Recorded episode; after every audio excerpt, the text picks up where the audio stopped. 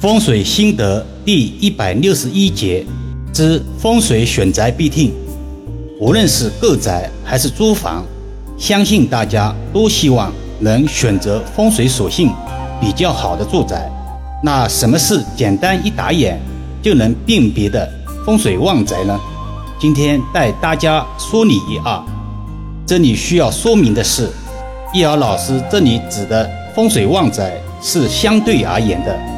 并非绝对而言，曾经有个别委托人问过老师，自己家的宅子是否在龙脉上？易遥老师不仅哑然失笑，随便选个宅子就在龙脉之上，福荫子孙，这显然不切实际。老祖宗几千年的精髓，岂非三言两语就能够解析透彻？回归主题，还是来看一看。风水选房应该注意哪些事项呢？一、喜住实朝虚。住实就是指单元住宅、大厦、别墅等阳宅背后有靠山。现代都市楼宇林立，哪来的所谓的靠山？当代风水讲究高一寸为山，低一寸为水的原则。阳宅后面有比本身高大。宽阔的建筑物，或者阳宅后方有与本身高度相同且全集的建筑群，即可视为靠山。朝虚就是指单元住宅、大厦、别墅等阳宅前面明堂开阔、宽平，类似于海景房或者公园房等，与前面的建筑物距离较宽，就容易吸纳当院的旺气，居住之人自然心旷神怡。工作事半功倍，当然就财运亨通了。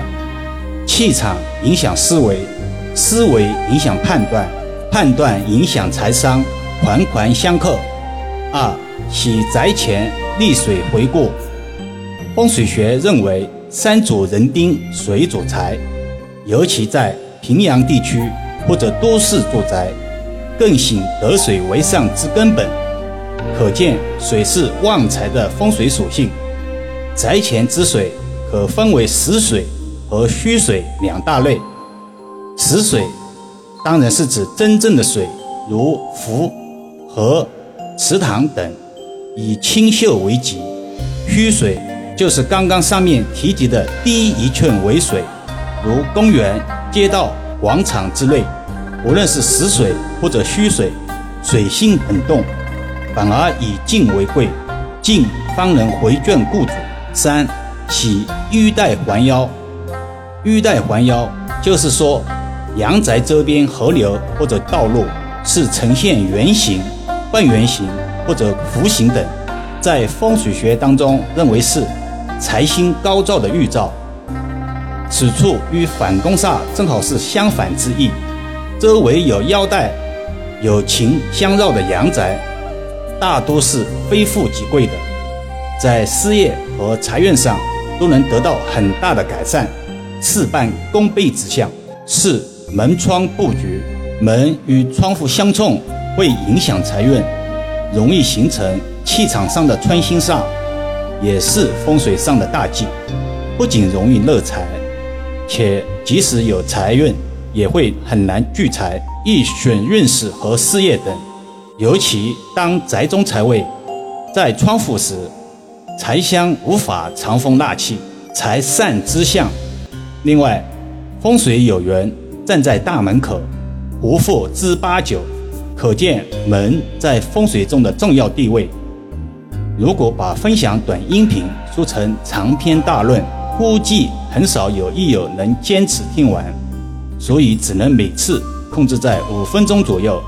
星星顶顶阐述一些相关性的理论与实际心得，对易遥老师自己来说也有温故而知新的功效。如果收听节目的您也想在线咨询风水事项，需要委托人提供相关资料，易遥老师称之为五要素：一是阳宅的平面图，这个百度搜索自己的小区或者大厦就可以得到相关户型图。稍作修改，与实际现场布置一样即可。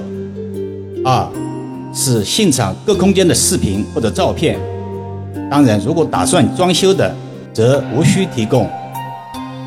三是宅子的东南西北，提供宅子卫星截图即可。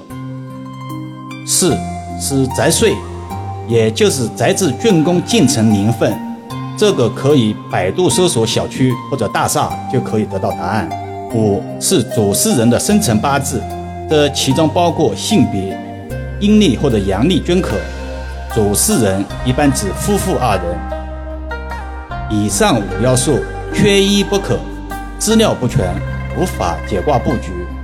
五要素看似复杂，其实顺利的话，十分钟就可以闭起，并非老师要求苛刻。自古以来都是看风水，而不是猜风水，更不是编风水。提供错误的资料，就如同拿着张三的病历。去给李四看病一样可笑，不可取。